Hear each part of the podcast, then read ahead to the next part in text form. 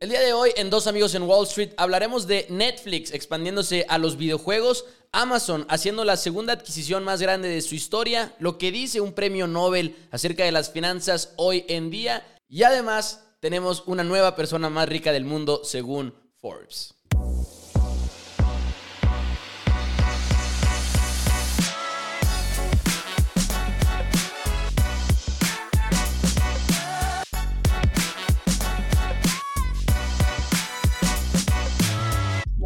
Hola a todos, bienvenidos a Dos Amigos en Wall Street. Mi nombre es Mauricio Rodríguez, como siempre, con Juan Pablo Carrillo, para hablar de las noticias más importantes del mundo financiero y también para hablar de un tema que llevamos preparando desde hace mucho, desde que arrancamos con el podcast queríamos hablar de NFTs y el día de hoy lo vamos a hacer. Recuerden por cierto que pueden checar en la descripción del programa los tiempos y si se quieren adelantar a las noticias, si se quieren adelantar al, tema principal, lo pueden hacer, lo que ustedes prefieran, lo pueden utilizar ahí con la descripción del programa. Pero bueno, JP, ¿cómo estás este miércoles ya finalizando mayo?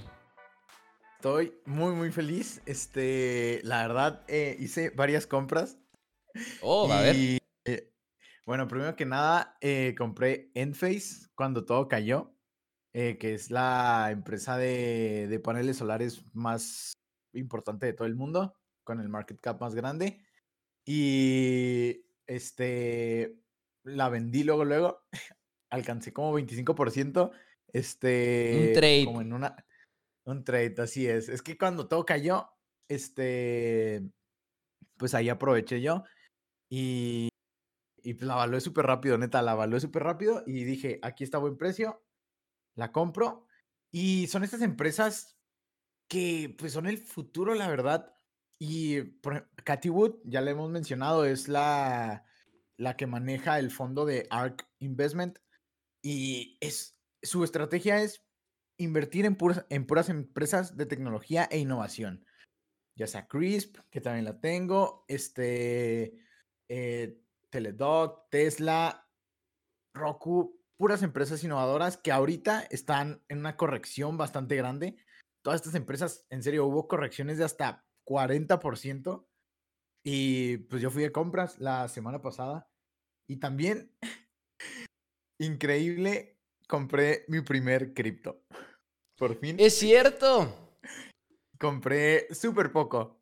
Extremadamente poco. Nada más como para eh, seguirlo, que como para rastrearlo. sí, sí, solo quería ver, quería exponerme. Y cuando estaba pues, estudiando de NFTs, me, entre más me llenaba información, más me gustaba. Y dije, tengo que comprar Ethereum. Hmm. Que para mí fue el, el pues lo dije la, semana pasada cuando hablamos de cripto, que es el que tiene como un, este diferenciador, siento que la verdad sí tiene un gran diferenciador contra Bitcoin, eh, porque pues usa estos pues, contratos inteligentes.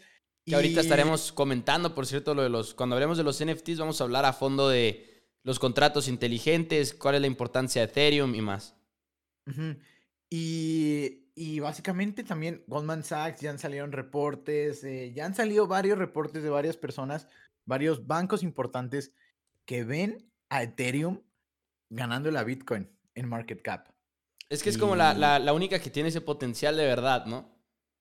Es que ya hay otra, ya hay otra, según yo. Dogecoin. Eh, no, no,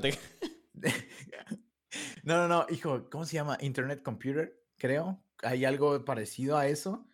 Eh, pero sí, siento que son estos diferenciadores que, la verdad, sí me quiero estar exponiendo un poco y en lugar de apostarlo, porque la otra vez estaba, estaba hablando con alguien y me dijo que, pues, ¿cuánto dinero eh, has, has ganado en las apuestas y así? De que en el anterior año. Y dije, ah, sí, cierto, o sea, lo voy a ver como unas, como parte de mi portafolio de inversión. Y vi que, qué bueno que sí estoy ganando. No te creas. 25%. 25%. 25% hice en un año y dije que mm, el riesgo que corrí en las apuestas, la verdad, fue mucho mayor. Y, mi portafolio le ganó a, mi portafolio, digamos, de apuestas, que pues no es un portafolio, más lo, lo veo más o menos como pues, para divertirme. Claro. Y dije, claro. ¿por qué no? ¿Por qué no eso? Ponerlo en cripto. A ver qué pasa. Y ahorita estoy en esa transición que pues no hay deportes para mí, porque, bueno, ya mero, el Roland Garros ya va a empezar. Y, y pues a ver qué yo creo, yo creo que es muy difícil. Y escribí un ensayo. Escribí un ensayo una vez en, en la escuela, de hecho, de eso, en la carrera, de si, la, si eran las apuestas deportivas un método alternativo de inversión. Y mi conclusión, y es opinión, al final de cuentas, muchas personas lo verán diferente. Eh, en mi opinión, no. En mi opinión, es demasiado el riesgo que incurres en los deportes.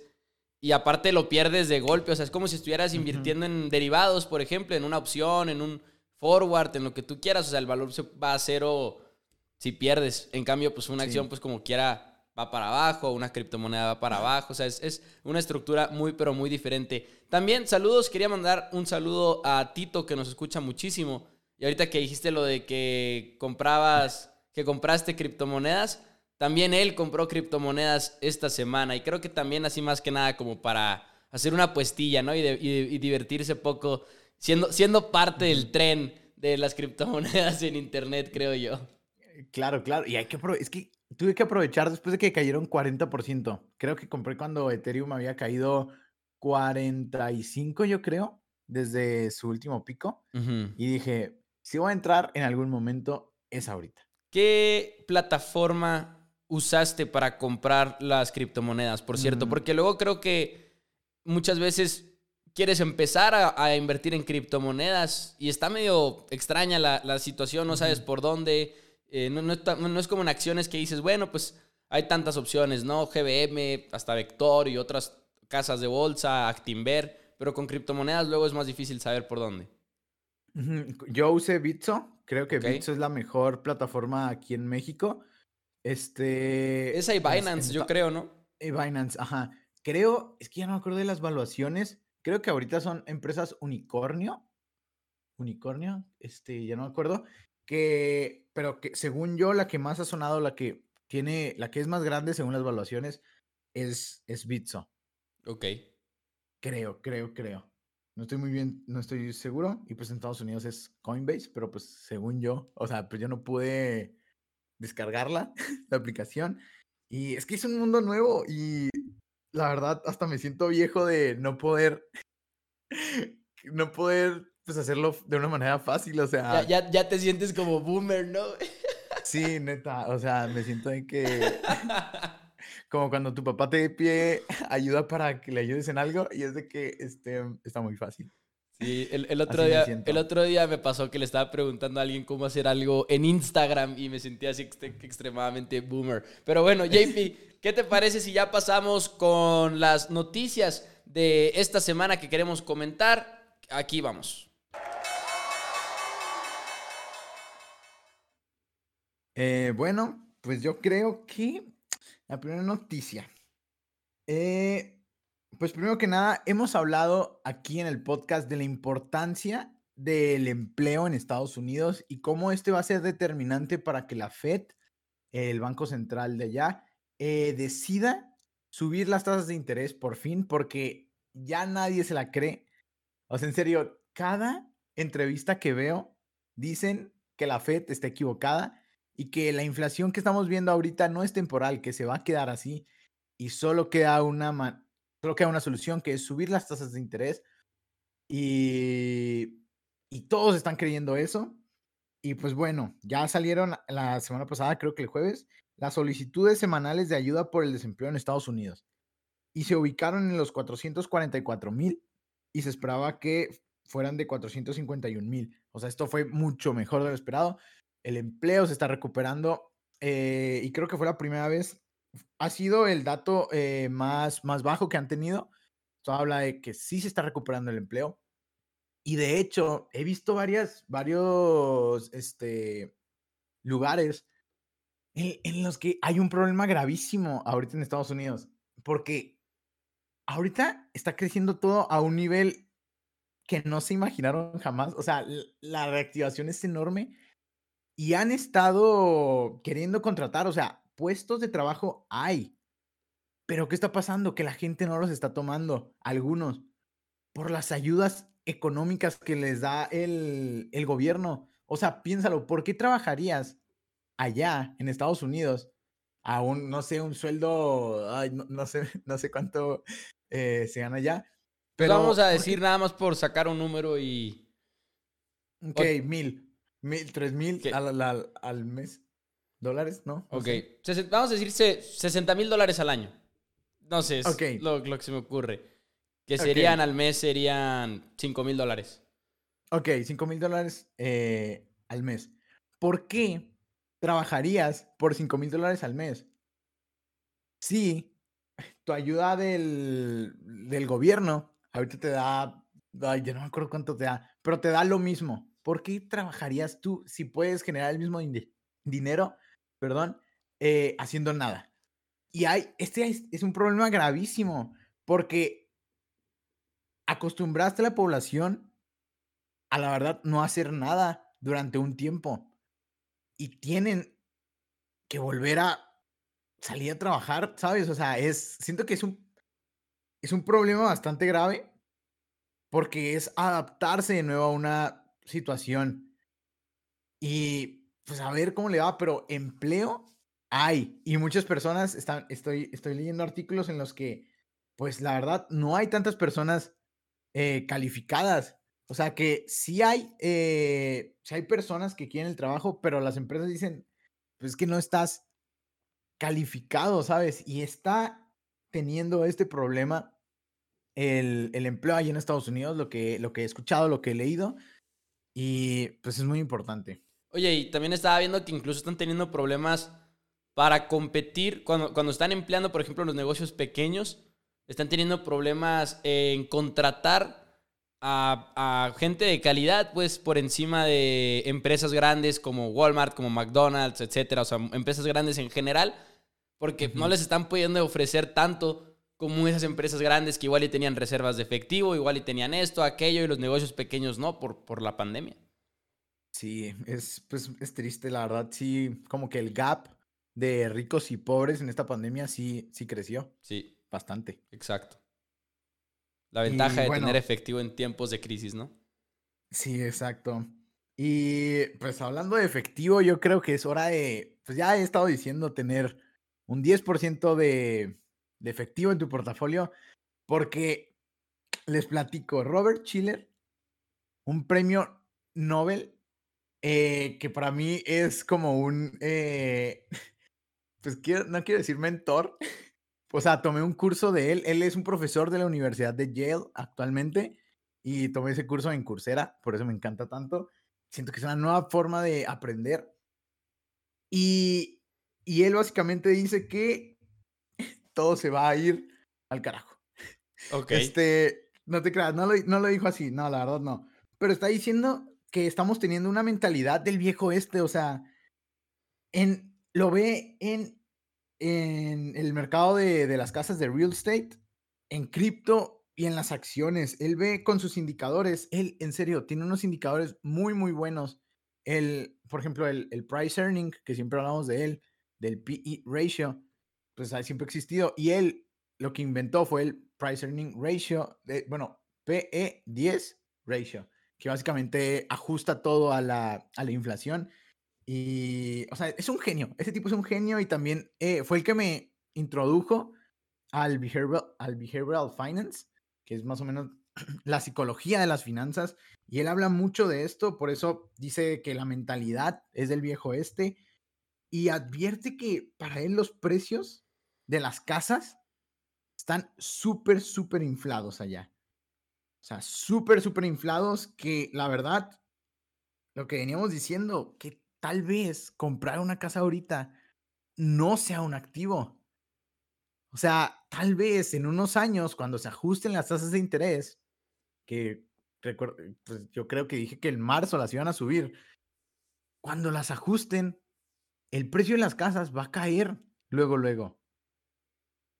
Y, y lo raro es que las casas están subiendo tanto de precio que para una persona, digamos, un estudiante que, que ya terminó la escuela y así quiere comprarse una casa, los precios están demasiado inflados y no sabe si cómo comprarlo, o sea, cómo lo compro, si creció un chorro a lo que yo estaba acostumbrado y luego se endeuda para comprar la casa, que recordemos que pues, la verdad sí está bien endeudarse porque es una forma de crecer, pero se endeuda y luego la casa en unos años vale menos. Y tú dices de que, ¿cómo? O sea, es un problema bastante grave. Y que ahorita los precios, los precios de las casas, por lo menos en Estados Unidos, están tan caras porque las tasas de interés están por los suelos, las tasas de las hipotecas y todo eso, lo cual genera muchos compradores que están interesados en casas y pues la, la demanda está echando los precios para arriba, ¿no? Y pues mucha gente, si, si, tú estás compitiendo con, si tú estás buscando una casa,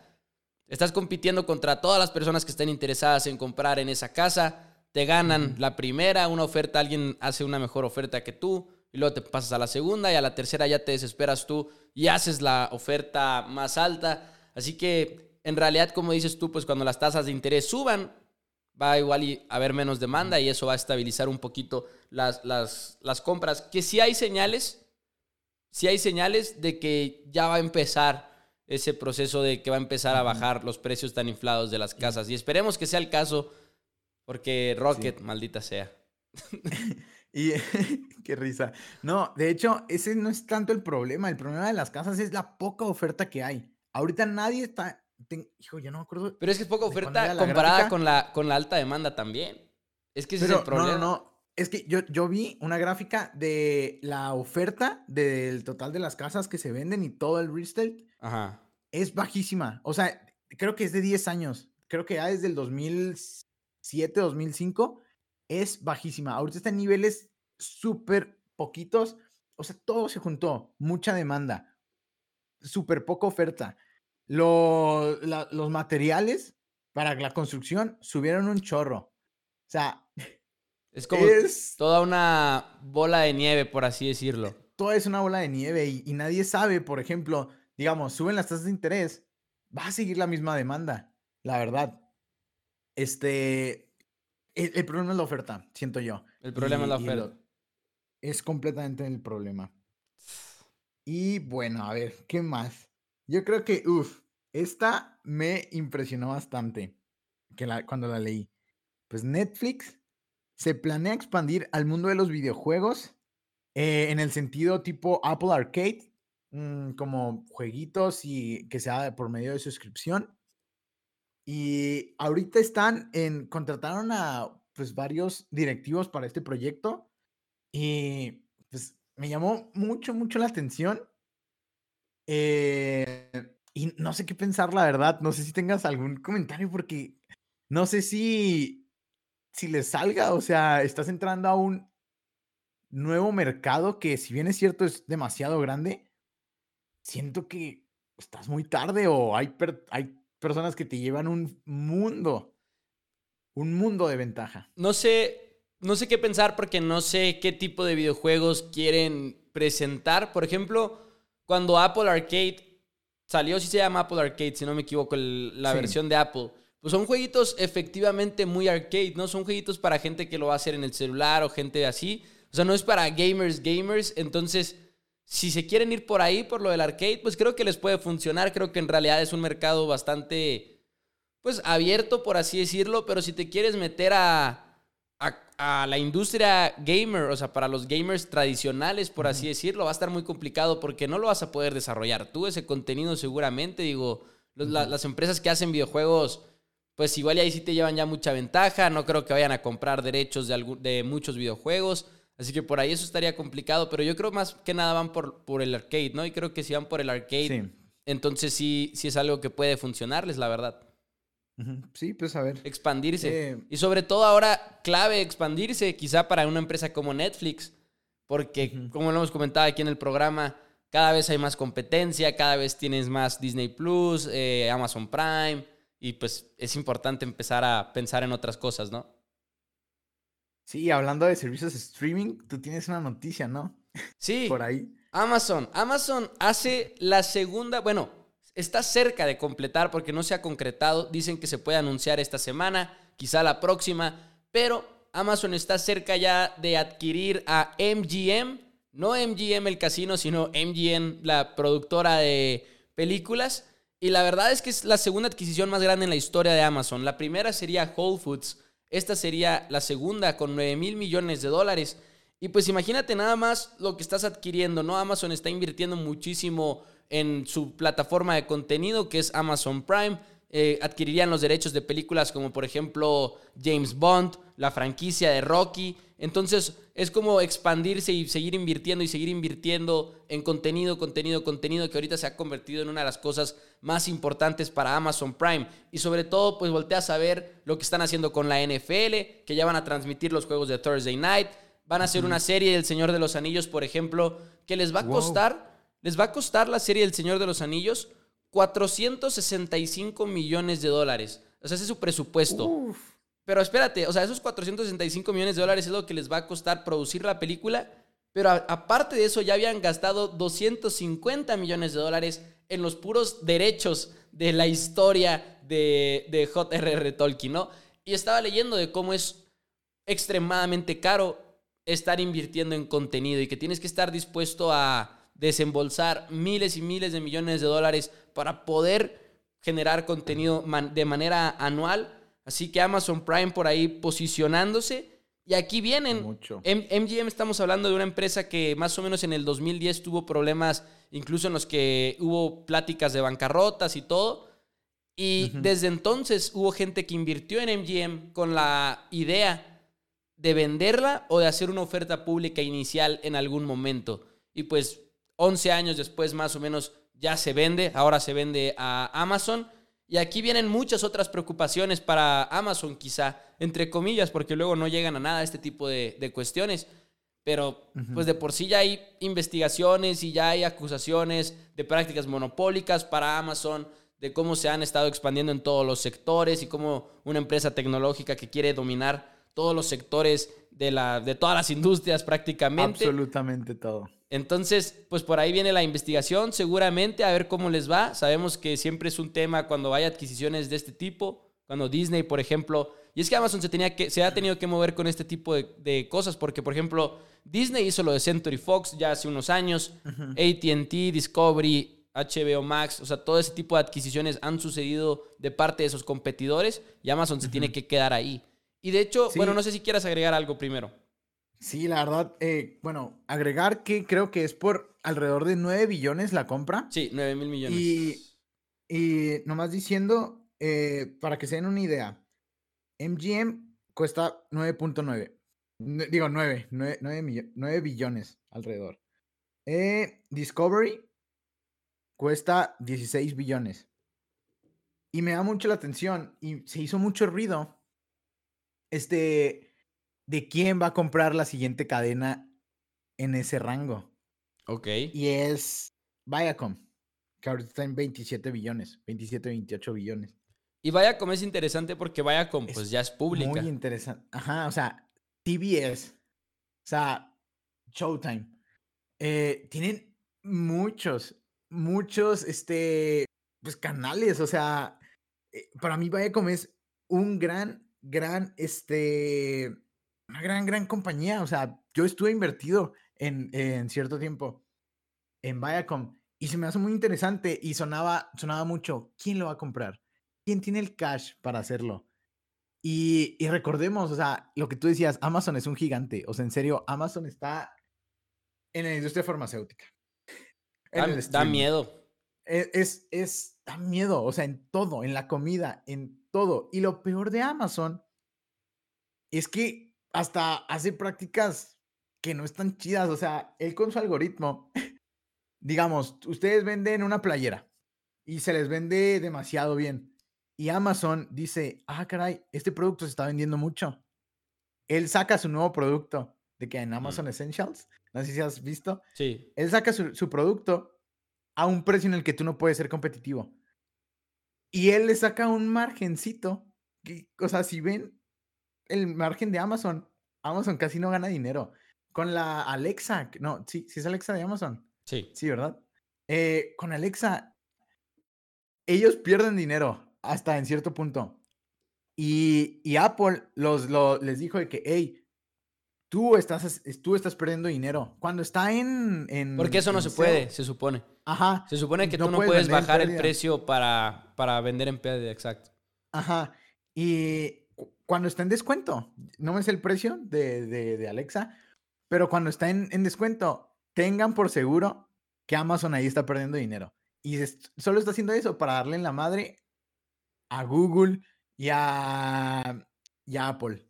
Y eso está, la verdad, esas son prácticas muy, muy malas por parte de Amazon. Y hablando de, precisamente traía otra noticia de que también están acusando y ya están demandando a Amazon por una de esas prácticas que básicamente en lo que consiste es que bloquea a los vendedores, Amazon bloquea a sus vendedores de ofrecer mejores precios en otra plataforma en línea. Entonces, por ejemplo, tú haces playeras, como dices, JP, tú vendes en Walmart y en, en walmart.com, por decirlo así, vendes una playera a 10 pesos Nada más por poner el ejemplo, porque te cobran menos comisión, porque recordemos que Amazon también cobra un chingo de comisión, cobra como 40%, incluso llega a cobrar 40%, depende de lo que estés vendiendo y depende de cuánto estés vendiendo y demás.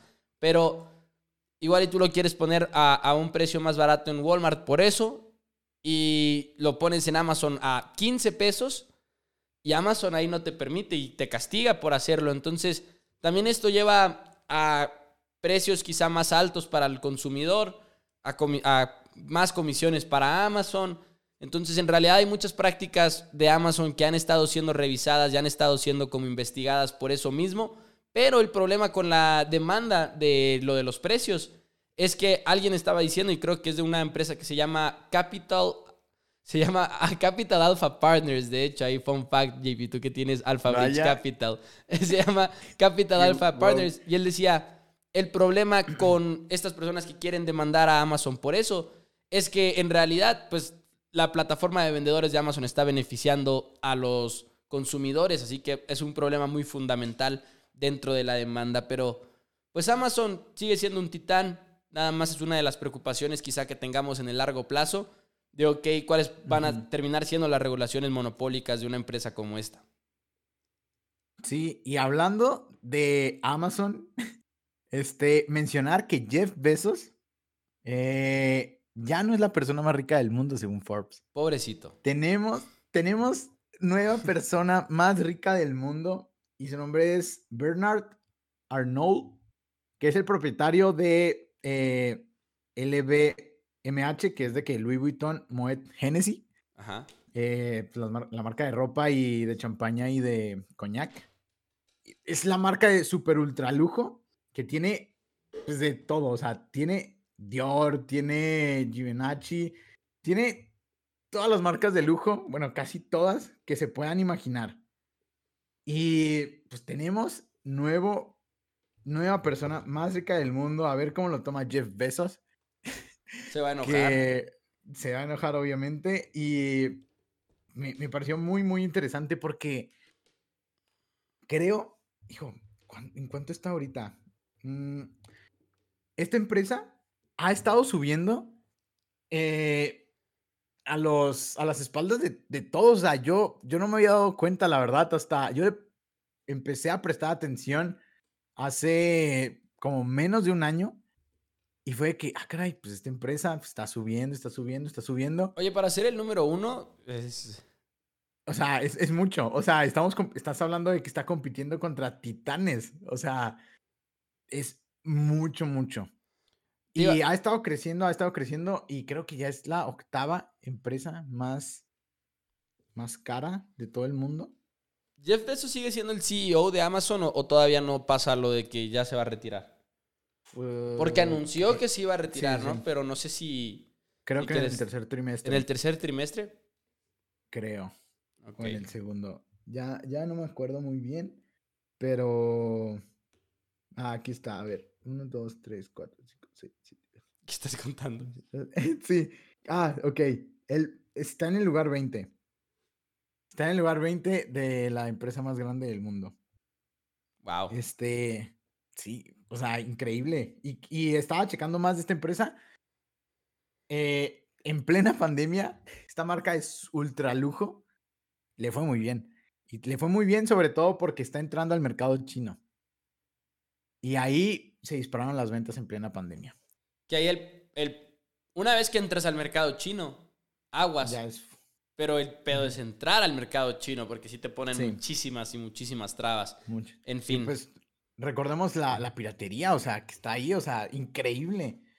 Pero pues, pues sí, o sea, China ya se está haciendo pues, primer mundo, casi, casi. No sé si tengas otra noticia, JP, antes de pasar al tema del programa del día de hoy, que son los NFTs. No, no, adelante ya hay que darle. Aquí vamos, pues. Los NFTs, la verdad es que son algo que se ha convertido en un fenómeno incluso ya comparable con las criptomonedas porque se ha convertido en una industria que, fíjate, nada más, en el primer trimestre de este año, los NFTs se convirtieron en una industria que vendió en transacciones 2 mil millones de dólares en, el primer trimestre de este año. Los tres meses anteriores a eso, 94, 96 millones de dólares. Entonces, de 96 en un trimestre pasaron a 2 mil millones de dólares. La verdad es que es un número enfermo. Pero primero que nada, JP, ¿qué son los NFTs? En sí, en sí lo, como lo conocemos, primero. Y luego igual y nos vamos a meter a muchos detalles que sé que estamos muy emocionados por hacerlo. Ok, NFT básicamente es un non-fungible token. Así es. La traducción es un token no fungible. O sea, que no se puede copiar y es inimitable. Es único. Esa es la principal característica.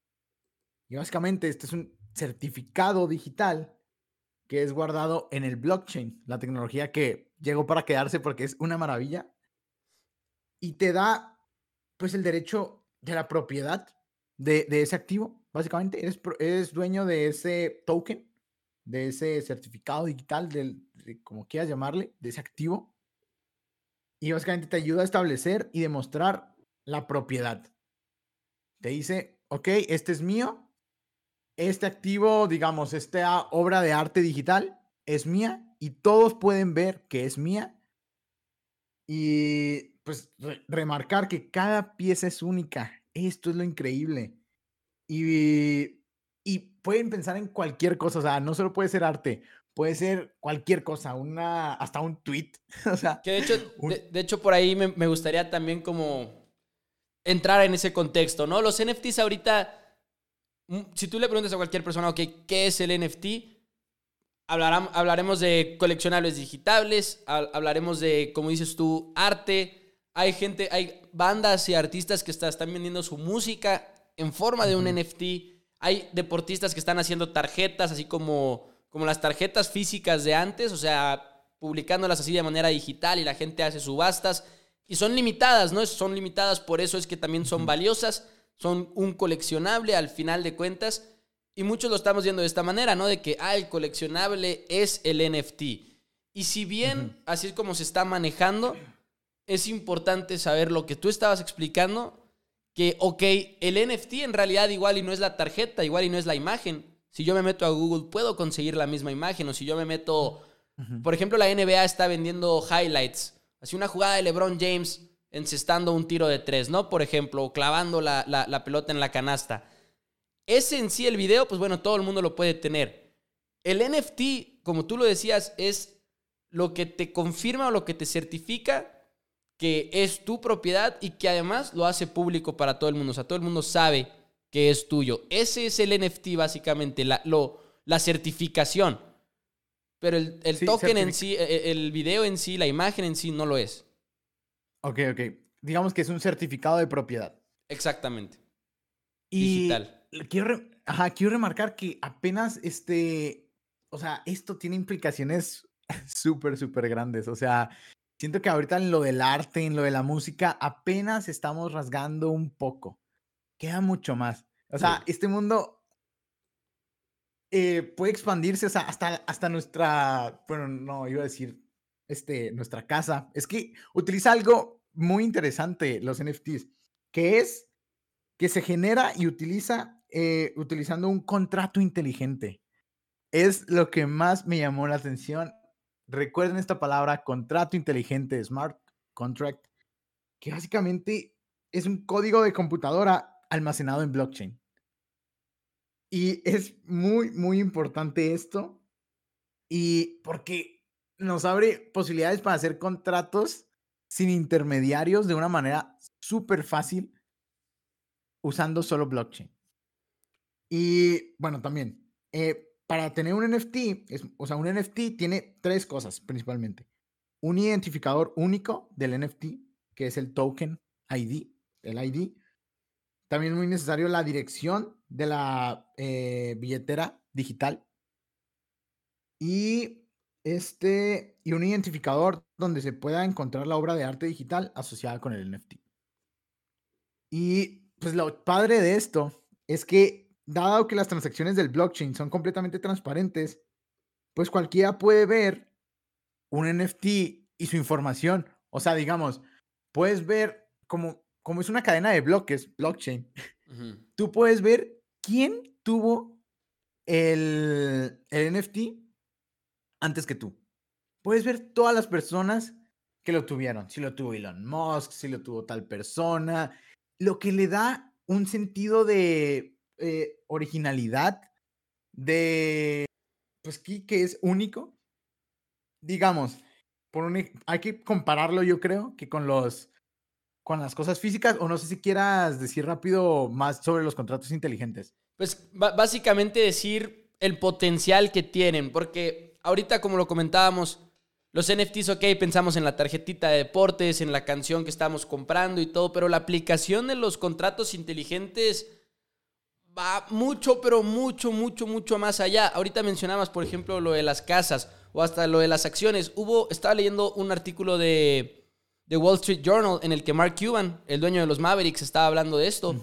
Y él ha sido muy, muy, muy, ha estado muy involucrado con lo de los NFTs ha estado muy eh, involucrado con las criptomonedas y me gustaba mucho lo que él mencionaba. Él decía de que, por ejemplo, tú y yo tenemos acciones de, no sé, Alibaba, de Rocket, en mi caso, las que ya habías mencionado, tenemos esas acciones. Pero en realidad, esas acciones no están a nuestro nombre. Esas acciones no están a nuestro nombre. Y si ustedes están eh, invirtiendo en una plataforma de un broker o algo por el estilo, lo más seguro, lo más probable es que no estén a su nombre. Se llama Street Name, que básicamente es la GBM, por ejemplo, las tiene. Y dentro de los libros de GBM, ok, dice, la persona que tiene el derecho de esta acción es Mauricio, es Juan Pablo, etc. Con NFTs, por ejemplo, sería muy sencillo que estuvieran a tu nombre, con un contrato digital, por ejemplo, y así, si la acción es prestada, por ejemplo, para vender en corto, tú estarías cobrando la comisión en vez de, por ejemplo, ahorita que igual y si alguien está vendiendo en corto, GBM es el que está cobrando esa comisión y no tú como el dueño de la acción. Entonces, ese tipo de cosas, o por ejemplo las hipotecas también, en las hipotecas se va a empezar a usar. O sea, el contrato digital como se ejecuta a sí mismo, porque ya está codificado, como lo decías tú, y ya está listo ahí, básicamente transparente, pues en todo se va a poder usar, no nada más en eso, no nada más en hipotecas, sino básicamente todas las empresas van a poderlo estar haciendo. Eh, decía, por ejemplo, incluso hasta aplicaciones, y lo digo más que nada como para, como para ejemplificar de que como literal son cosas que hasta ni siquiera se nos ocurren, de que Mark Cuban compra un seguro de clima, dice, un seguro de clima para los Mavericks, de que igual el clima echa a perder tal cosa o no podemos ir a jugar o lo que sea. Y si, se, si el clima tiene ciertas condiciones que ya estaban predeterminadas en el contrato digital, se cobra solo el seguro, dice. O sea, yo cobro solo ese dinero nada más en cuanto esa información la registra tal empresa que se dedica a registrar cosas del clima, ¿no? Así que el NFT es más allá de las tarjetas, más allá de los coleccionables y todo eso, y creo que eso es bastante especial. Sí, el contrato inteligente, eh, recordando, y fue una de las razones, bueno, fue la razón y la caída que tuvo Ethereum, por la que yo me metí, porque Ethereum utiliza estos contratos inteligentes. Sí. Y, y, por ejemplo, blockchain te ayuda a descentralizar las cosas. Por ejemplo, piénsenlo, casi todo está centralizado. Todo, todo, todo, todo. Imagínense ustedes hacer un contrato inteligente de un carro, de una casa. O sea, es muy sencillo saber, ahí va, ahí va a aparecer quiénes han sido los dueños. Y ya no necesitas, ya no necesitas transacciones de, de, nadie. Tú sabes que esa persona es el dueño porque tiene el, pues el token, digamos. O sea, tiene su certificado digital. Eh, no sé si llamarle NFT, eh, porque pues sería algo físico. Eh, pero ahí lo va a tener. Y, y, básicamente tú sabes quiénes han sido los dueños de, de todo eso. de, de la propiedad y tú nada más haces la transacción en segundos. En segundos y básicamente va a ayudar mucho, mucho, mucho para agilizar las cosas. O este- esta es, la tecnología blockchain hace que todo pase en segundos. A un solo clic podemos hacer lo que queramos y en serio, esta tecnología cada vez me sorprende y sobre todo que Ethereum, o sea, esté involucrado en esto, me, me sorprende mucho. Y bueno, este, también mencionar que la mayoría de, de los NFTs actualmente eh, se registran en el blockchain de Ethereum. Esto quiere decir que básicamente Ethereum tiene una mm, correlación, digamos, con los NFTs, así yo lo veo, porque es, con, es el medio de pago eh, más común utilizado. Y por eso yo dije, para mí este es el futuro, voy a tener cierta exposición y voy a empezar a hacer un poco más de exposición. Y ahora, la noticia que siento que fue la que abrió el mundo a todos, Christie's, que es la casa de subastas más importante del mundo, fue la primera en ofrecer un NFT.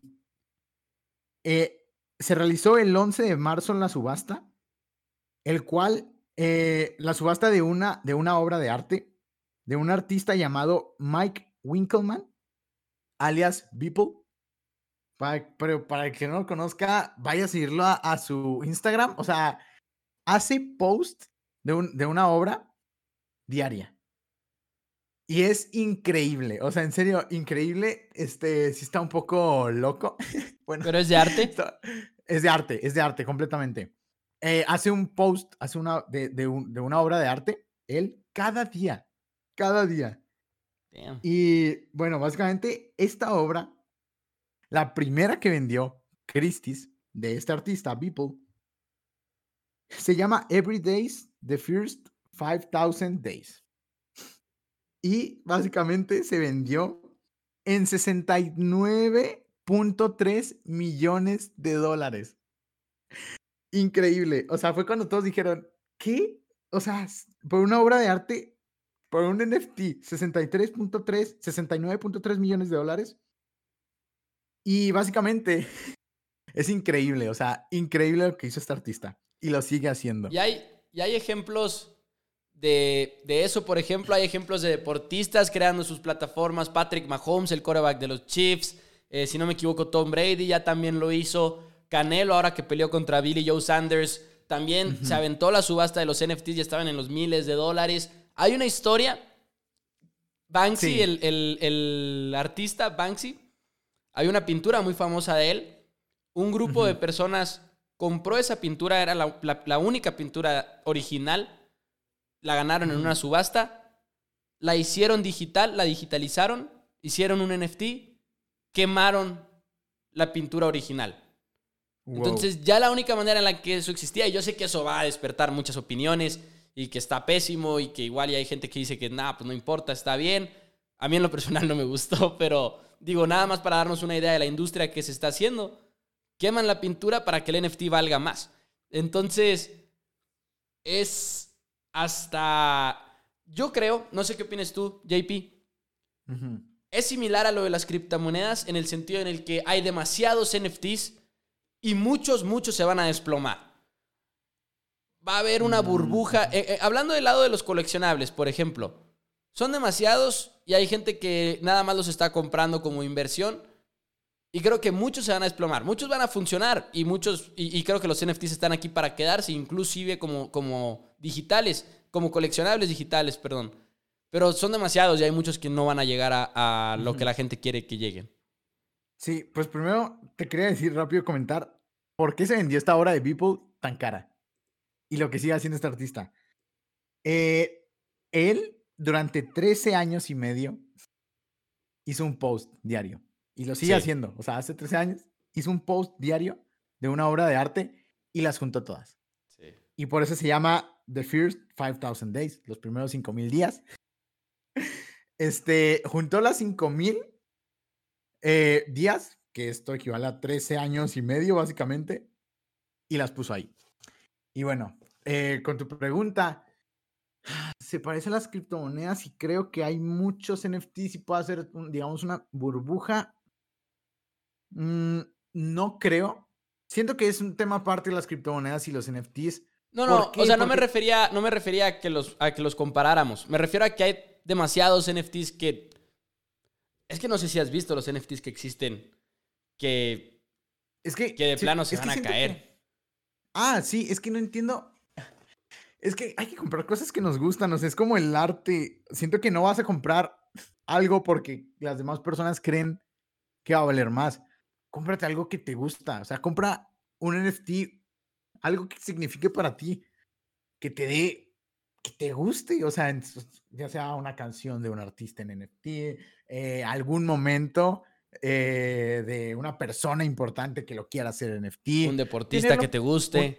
un deportista que te guste, eh, una obra de arte, no lo vean tanto por el lado de, ah, me voy a hacer rico con esto, porque, eh, pues no, o sea, tal vez sí, y, y sobre todo, si quieren hacer eso, pues chequen el trabajo de las personas. O sea, por ejemplo, ahorita Beeple, esta persona ya es súper famosa y saltó a la fama y ya una obra de él, les aseguro que se va a vender súper, súper cara porque va a ser en el futuro va a ser nuestro, digamos, Van Gogh, va a ser nuestra, pues sí, esta persona que va a tener mucho, mucho renombre y sus pinturas trascienden. Y aún, aún estamos hablando de Van Gogh, aún estamos hablando de muchos más eh, artistas. Y siento que si lo ves por ese lado, pues sí, porque es una nueva forma de arte. Claro. Y, y, pues hablando de esto, quiero, quiero ver que para mí lo que le da el valor al NFT es el sentimiento de propiedad. Yo tengo, esto, yo tengo esto y, es mío. Yo tengo, pues sí, yo tengo esto y tú no lo tienes. Yo tengo el original. Que a muchos les importa tener las cosas originales. O sea, pues sí, o sea, como en cualquier cosa de que, digamos, la Mona Lisa, que se dice que pues, la que está exhibida en el loop, pues no es la original, que es una, que es una copia. Y la verdad, ¿cómo sabemos que no es la original? ¿Cómo sabemos no se puede saber, o sea, muy pocas personas saben eso. Y también, ¿qué más? Y creo, el sentido de pertenencia. Es, esa parte del sentido de pertenencia, cuando, cuando le he platicado a muchas personas lo que son los NFTs, como que la respuesta muchas veces es, ¿y para qué, güey? O sea, ¿por qué lo compraría si es digital? O sea, si compro un póster, por ejemplo, ah, pues lo tengo aquí. Si tengo un cuadro, lo tengo aquí, pero pero un, algo digital, y es lo que yo también comento, lo del el sentido de que, ok, es mío. Por ejemplo, si yo me compro, no sé, por ejemplo, un jersey del equipo de los Vaqueros de Dallas, me podría comprar un jersey pirata, pero no lo voy a hacer porque no lo quiero, quiero un original y lo quiero tener, ¿sabes? Entonces, creo que es algo que podríamos comparar. O, por ejemplo, cuando hay gente que ve películas pirata en internet, mucha gente lo hace, pero hay mucha gente que dice, no, la voy a rentar, voy a pagarla en YouTube o en iTunes y la voy a ver, la voy a ver bien. E, e, ese tipo de, feeling creo que es similar a, a lo de que, ok, voy a comprar este NFT. Sí, completamente. Es, es tener lo original, básicamente, y el certificado de, propiedad, de pertenencia. También siento yo que el reconocimiento que obtienes, o sea, digamos, esta persona tiene el Beeple, tiene el primer Beeple de esta persona. O sea, sabes, como que si te da pues sí, sí se siente un reconocimiento por la gente. También Eso la reputación en, un, punto lo del Beeple se va a vender a una cantidad todavía más cabrona, güey. espérense en 100 años. Espérense en 100 años. en 100 años no, me va a tocar verlo, güey, pero... como sabes, tal vez estamos como robots. Nuestro cerebro congelado. Bueno, o sea, espérense a ver en 100 años. O sea, es, va a ser una hora de Da Vinci, no sé, o sea, e, es, va a ser muy increíble, o sea, va a ser muy, muy increíble. Y ahorita quiero llegar a las ventajas y desventajas. Pero bueno, el reconocimiento, la reputación del artista. Ya People ya se hizo un artista y siento que esta le abrió esto una brecha enorme para los artistas que quieran empezar a hacer arte, porque antes era muy difícil. O sea, que decir que, ah, yo soy esta persona y bla, bla, bla. Ahorita, una persona normal que hace posts normales puede hacer NFTs y puede, pues se puede hacer rico vendiendo su arte. Y aparte, una característica muy importante, puedes con los NFTs tú recibir regalías. Digamos, por cada vez que se, que se haga una transacción. Tú lo vendes, artista, digamos, ok, yo pienso que esta es mi obra y la vendo en mil dólares. Y luego después, pues ya recibes el dinero. Y luego otra persona vende tu arte, vende tu arte y así. Cada vez que se venda tu arte de nuevo, tú recibes una regalía. Tú recibes una regalía. Es una, es una muy buena forma de vivir. O sea, súper bien. Y para los músicos también. O sea, tal vez, tal vez, adiós Spotify. Adiós iTunes. ¿Para qué te necesito si yo puedo hacerlo solo, sin intermediarios? Eso está muy importante porque lo de Spotify y todo, dices, se convirtió en algo en lo que ya es la manera de consumir música, o sea, es por demás. Ya la gente que compra discos igual lo hace por colección casi casi. Ahorita ya es streaming, streaming, streaming de música. Pero, por ejemplo, ha habido quejas de que igual los artistas no están ganando lo que podrían ganar con otros formatos y así. Y esto del NFT está muy fuerte. O sea, si un artista dice, o hasta, ¿sabes qué? Que no toda mi música la retire del streaming, pero que una canción la voy a sacar como un NFT. Y los fans lo van a comprar. Los fans lo van a comprar porque son los fans y no les va a salir tan caro. Ajá. Es una y, era lo que yo. Ajá, era lo que yo veía. El acercamiento que te da los NFTs con tu público nada te lo, nada te lo acerca. De que es que puede ser cualquier cosa en serio. De que si compras en este, digamos, así, una persona, un músico dice, voy a vender este NFT de la canción y este NFT incluye siempre ir, eh, asientos VIP. Si tienes este NFT, tienes asientos VIP, tienes un chorro de cosas. Y el disco original. Tú puedes vender ese NFT después. Y, cuando, y cuando lo vendas, el, la persona, el artista, va a generar todavía dinero de regalías.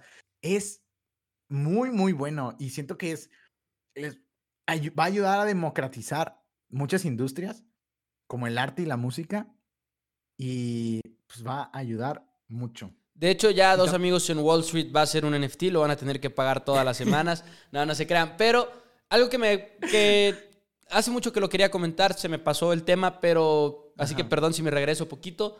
Pero ha habido muchas quejas de los costos de transacción de ah, Ethereum. Te cuesta mucho, te cuesta mucho hacer una transacción de Ethereum porque se le, dicen hasta el gas, el gas de Ethereum y que es costoso en ese sentido. Pero viene Ethereum 2.0, que básicamente es una, es una remodelación de, la, de los sistemas de Ethereum y que va a bajar las comisiones, va a bajar el costo de hacer una transacción con Ethereum y eso también creo que era importante mencionarlo porque era como el punto principal que le criticaban muchas personas a Ethereum, los costos que llevaba. Y eso va a reducir ahora que salga el Ethereum 2.0 próximamente. Y no sé si tengas el dato, si es más barato. Según yo, gasta menos que Bitcoin por mucho. Creo que no, ¿eh? ¿No? Ethereum es muy costoso, si no me equivoco, mira. A ver. Porque incluso ha sido un problema en el mundo de los NFTs, de que, oye, está demasiado caro transferir Ethereum o hacer eh, transacciones con Ethereum. Vaya, vaya. Bueno, voy a seguir de que, bueno, la reputación del artista, la historia. La historia también le da un chorro de valor. O sea, ¿cómo, como lo dijimos, el Beeple, cómo hizo 5000, o sea, ahí está la historia detrás, los 5000 primeras obras de esta persona, diarias, esa dedicación que obviamente se aprecia la historia de un momento. Digamos, ya va a haber fácil NFTs de los Super Bowls, de una jugada, digamos, ahí que la vas a poder ver, digamos, en holograma o en, o en video. Y vas a decir, ah, yo tengo ese NFT, o sea, es lo que significa para la persona la originalidad, que es muy importante, saber que esa pieza es única y tú tienes la única y la escasez, obviamente, que son limitados. Y bueno, ya ahora sí, contra las ventajas y desventajas contra los activos físicos. Digamos, lo voy a comparar más contra, obra de, contra obras de arte eh, físicas. Bueno, la ventaja es que está 100% seguro de su autenticidad. En el caso de la Mona Lisa no sabemos si es la auténtica, la verdad, la que estamos viendo. Eh, también sabes quiénes han sido sus dueños. Sabes por dónde ha pasado. Sabes todo eso gracias a la tecnología blockchain. También muy importante esto, que es los, de las desventajas del arte y tal vez siento que eso le da un poco de valor. Eh, el estado físico de las cosas. Digamos, si, si una pieza de arte se te daña, va a valer menos, pero también si está muy bien cuidada, va a valer más. Y esa es una de las ventajas, yo creo, del NFT. No se daña y no se pierde.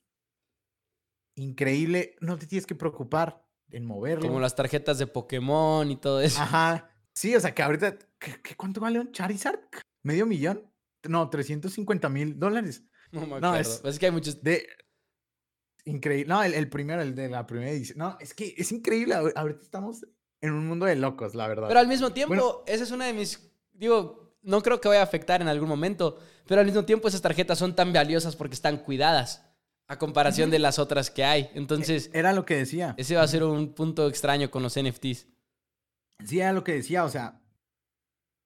Siento que algo de los coleccionables es que le da más valor. Es el, la calidad, o sea, qué tan bien conservados están.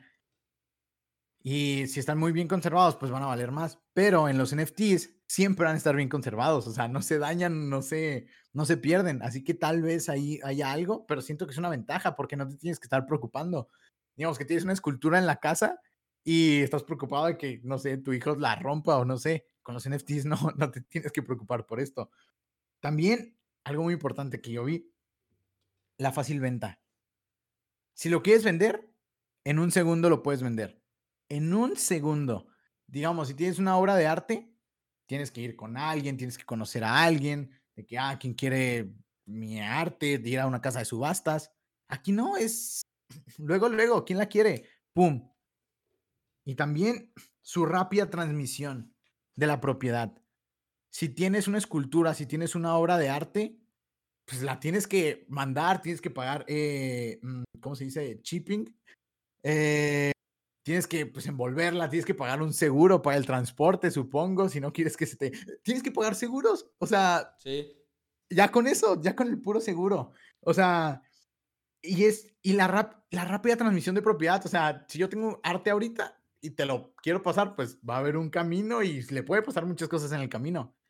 Si tenemos un NFT, ¡pum! Me lo compras y listo. Se acabó. Se acabó. También sin intermediarios. Es muy importante que no haya intermediarios porque hay más ganancia para ti. Y pues obviamente las regalías de, por cada venta que hay. Y las, las desventajas que yo veo. Que me imagino eso existe también en muchos contratos físicos, ¿no? O sea, probablemente lo de las regalías. Pero por cada transacción, no sé, o sea, es... Yo creo en algunos casos sí, ¿no? Pues Me imaginaría, supongo. No estoy seguro. Bueno, sí, sí. Bueno, y las desventajas que yo veo, principalmente que no es artesanal. Siento que valoramos mucho las cosas hechas a, a mano. Eh, con, o sea, pues sí las hiciste, pero pues en, computadora tal vez, pero las cosas hechas a mano. O sea, siento que ahorita, pues por eso las marcas de, de, ultra, de lujo son tan caras, o sea, por lo artesanal. Ajá, porque tienes a una persona ahí eh, viendo los más mínimos detalles, el, el tiempo, también en los relojes, el tiempo que le dedicas a, a cada cosa. Por eso son tan caras las cosas, por lo artesanal. Y siento que, pues eso es muy, muy importante y siento que nosotros lo valoramos mucho por el tacto, usar los sentidos. O sea, tocarlo y decir de que este está bien hecho, esto se ve que le requirió tiempo a los demás y, y, ahorita en este mundo, pues el tiempo es muy valioso. Si alguien le dedica mucho tiempo, lo, lo, lo, lo valoras y por eso cuestan tantas, tanto estas marcas súper lujosas, los relojes, porque para sacar esa pieza llevó mucho, mucho trabajo por detrás. Y pues también otra desventaja es que solo utilizas dos sentidos para apreciar este arte, que es el oído y la vista. Pero y yo digo, pues, ¿dónde quedaron los demás? ¿Dónde quedó el, el olfato? O sea, digamos, pues, eh, pues sí, el olfato es muy importante, o sea, te, te transmite muchas cosas cuando vas a probar una comida súper, súper exquisita. O sea, tienes que, para apreciarlo en sí, para que sea una experiencia, pues, grata, tienes que utilizar todos los, todos los sentidos. También el gusto, o sea, no, no lo puedes saborear y el tacto, muy importante, no, no lo puedes tocar, no puedes ver, eh, pues esas, ¿cómo, poder, ¿cómo puedo decirlo? Esas hasta imperfecciones que hay, cada detalle que tiene una obra de arte, no, no es posible eh, con el NFT. A ver, sí, sacan algo en, impresora 3D y no, no, Oye, pero hay, hay ventas de NFTs que incluyen algo físico, lo cual también ahí le dan un poquito de valor, aunque sea si quieren hacer algo físico. Yo, yo sé que no es lo mismo, pero un punto interesante que, quería mencionar. Sí, no, pero yo me le refería más como al, al, arte. Al arte. Porque el NFTs ya dijimos que va a haber un sinfín y con lo de los contratos inteligentes, la verdad no, no sé hasta, hasta dónde va a llegar esto, pero pues tiene mucho, mucho futuro. Va a ser parte de la vida cotidiana. Yo estoy convencido de eso. Estaba viendo que incluso, y quizá ya se nos está acabando el tiempo, pero un comentario rápido, estaba leyendo el origen, así, pero el origen, origen de los NFTs. Y de cómo hubo ciertas personas que se dieron cuenta de que podían meter información en las bitcoins que, y que les podían cambiar como el color, entre comillas, y que había monedas coloradas. Y que era como algo extraño que hicieron ahí en Bitcoin y que como que por ahí empezaron a pensar en lo no fungible, ¿no? En que fuera único y que ya no fuera una moneda es igual que la otra moneda. Pero está interesante todo ese, e, e, ese origen de los NFTs. Sí, pues básicamente investiguen, investiguen mucho más porque este es el futuro y, por ejemplo, si alguien nos está escuchando y es pues, muy creativo, le sabe al, diseño, pues hacer tu NFT, que ahorita es, ahorita es cuando, o sea... Y no es caro. no, O sea, ahorita es, y, y tienes ahorita el trend, tienes todo ahorita para hasta hacerte un nombre, o sea, que vete haciendo tu reputación, porque ahorita es fácil, o sea, porque ahorita todo está globalizado y básicamente y súper fácil, tú te puedes convertir en el próximo Beeple o hacerte un nombre, o sea, ya vamos a llegar en el... Es que estoy muy emocionado, o sea, qué pex que va a haber, pues podrían ser nuestros artistas de este momento. Sí, literal. Y, Nosotros vamos a pues, hacer un NFT de dos amigos en Wall Street por si acaso algún día llegamos a tener millones y millones de escuchas y Imagínate. ya se emocionó JP, ¿no? JP, algo que quieras agregar antes de terminar el programa porque ya nos vamos. Eh, no, pues muchas gracias por escucharnos. Espero que hayan llegado hasta acá. Este, la verdad, eh, pues compartan, por favor, en serio, nos ayudan mucho compartiendo. Eh, ah, pues, o sea, neta, me, me impresiona a cuántos lugares hemos, hemos llegado, o sea, ya un saludo a Australia. Increíble, o sea, es que qué pex. O sea, muchas gracias a la gente que ha compartido. Que nos ha escrito. Hay gente que nos ha escrito y significa muchísimo para nosotros lo que nos han escrito. Sí, no manches. O sea, cuando nos escribieron, sí fue que, wow. Porque aparte, con el mensaje. Nos dan ganas de hacerlo, ajá. Nos dan ganas de hacerlo y cada vez más motivados y. O sea, es lo que más nos motiva, yo creo. Y el objetivo de, del programa, que siempre es como, ok, motivar a invertir y todo. Y ayudar a la gente y, que entiendan más estos temas. Y bueno, pues muchas gracias a todos. Eh, por favor, sigan compartiendo. Eh, eh, nos ayudan mucho y pues hasta la próxima. Así es, recuerden seguirnos en Instagram a través de arroba dos amigos NWS. Nos pueden escuchar en Spotify, en iTunes, dejen un review de ser posible. Muchísimas gracias, disfruten esta semana, sigan invirtiendo, sigan investigando. Nos vemos el próximo miércoles.